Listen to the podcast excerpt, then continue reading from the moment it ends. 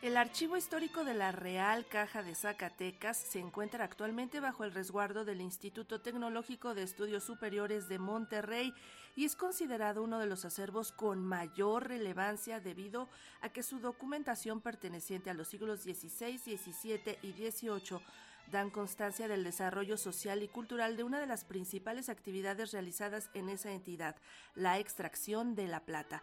Por su gran importancia, esta joya histórica recibirá hoy un reconocimiento por ser uno de los 11 acervos inscritos en el 2021 al Registro Nacional de Memoria del Mundo, México. Y para darnos los detalles, saludamos a Ana Lucía Macías Chu, directora nacional de Patrimonio Cultura del Tecnológico de Monterrey, así como presidenta de la Asociación Mexicana de Archivos y Bibliotecas Privados, Asociación Civil, además de integrante del Comité Mexicano Memoria del Mundo de la UNESCO. Ana Lucía, buenos días, ¿cómo estás?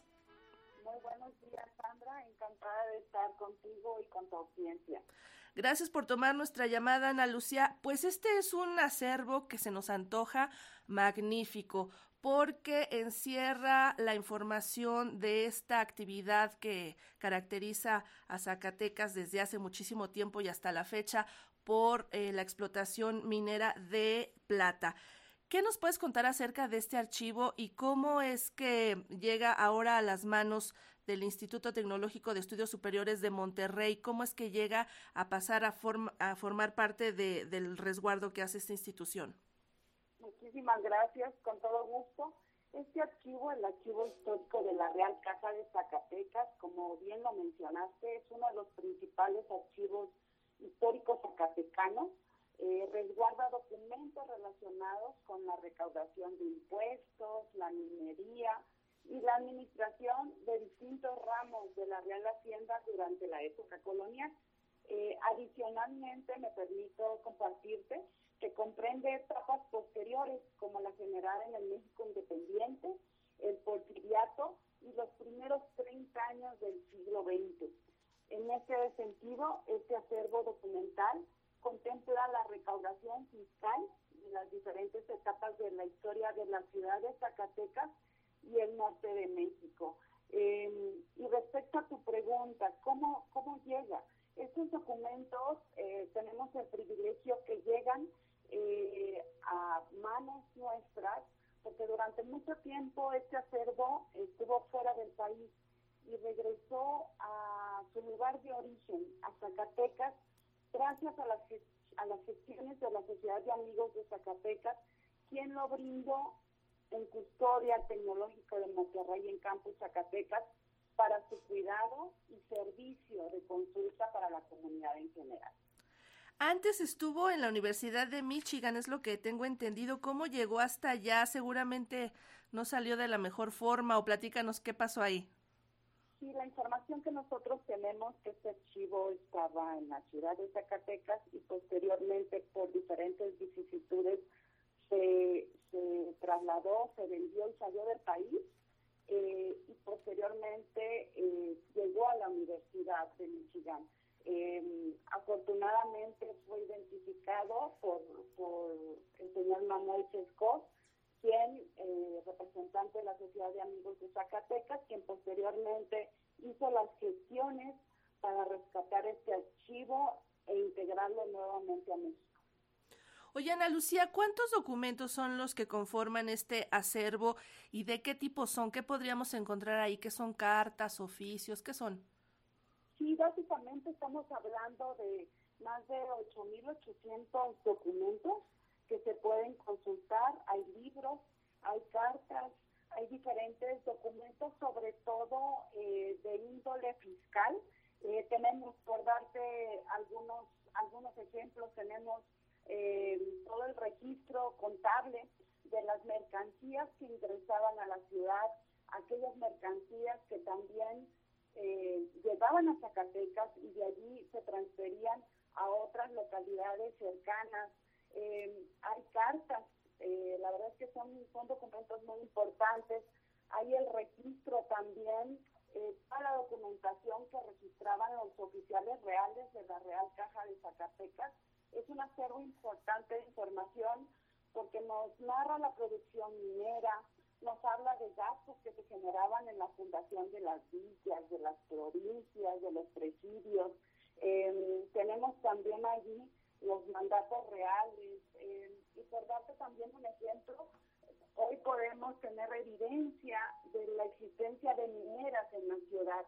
Y, a partir de allí, eh, la labor que hacían, eh, en este caso las mineras, o por así decirlo, los comerciantes. Entonces es, es un acervo muy rico en información que está totalmente abierto para que pueda ser accesible y que pueda ser investigado.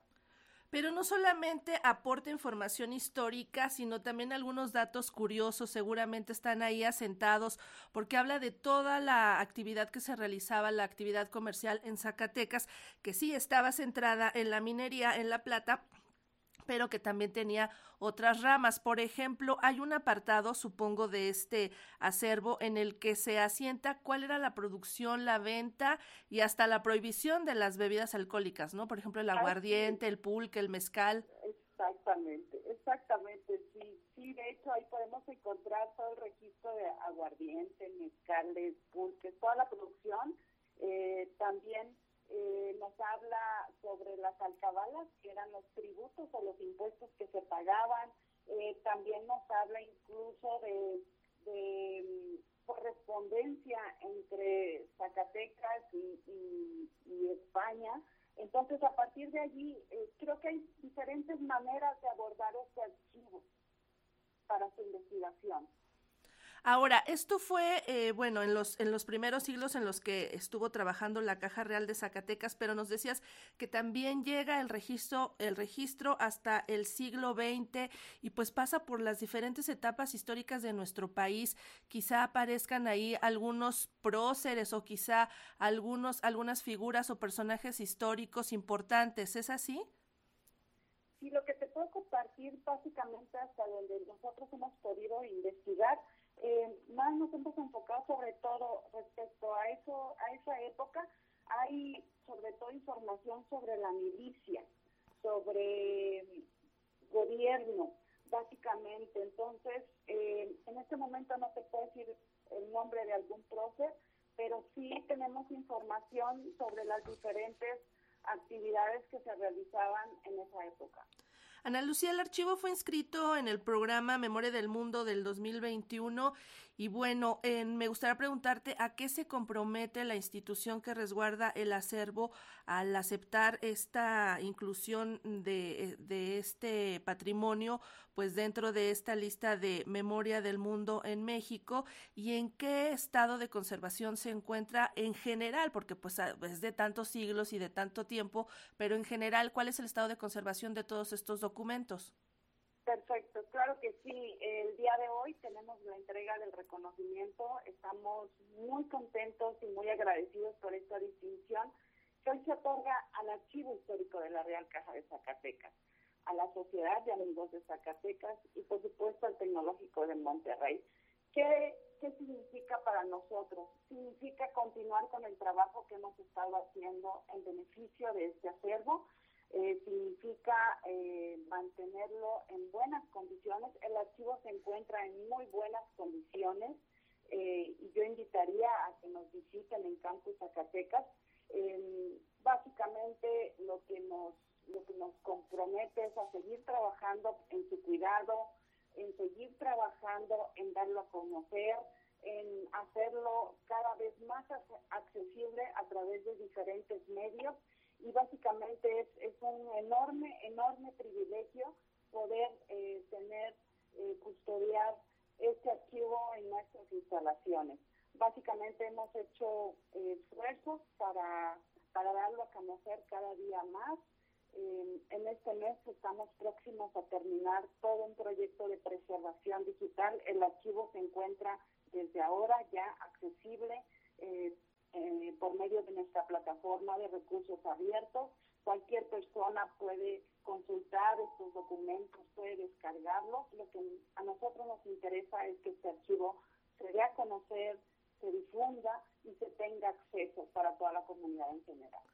Pues enhorabuena por este reconocimiento del programa Memoria del Mundo México para este acervo, Ana Lucía Macías Chu. Muchísimas gracias por estar con nosotros esta mañana en su casa y otros viajes. Muchísimas gracias y me permito darles la dirección donde pueden eh, consultar el acervo. Los Por favor. Este acervo y otras colecciones que con mucho gusto compartimos como parte del patrimonio cultural que resguarda el Tecnológico de Monterrey. Nuestra dirección es tec.mx, diagonal patrimonio guion medio cultural. tec.mx, guion bajo, eh, diagonal. ajá, diagonal, muchas gracias patrimonio-medio cultural. Perfecto. Como Patrimonio Cultural del Tecnológico de Monterrey nos pueden localizar fácilmente y les invito a conocer esta y otras colecciones que con mucho gusto resguardamos y ponemos a disposición de nuestra comunidad. Te agradecemos mucho, Ana Lucía. Que tengas muy buen día. Gracias, bonito día.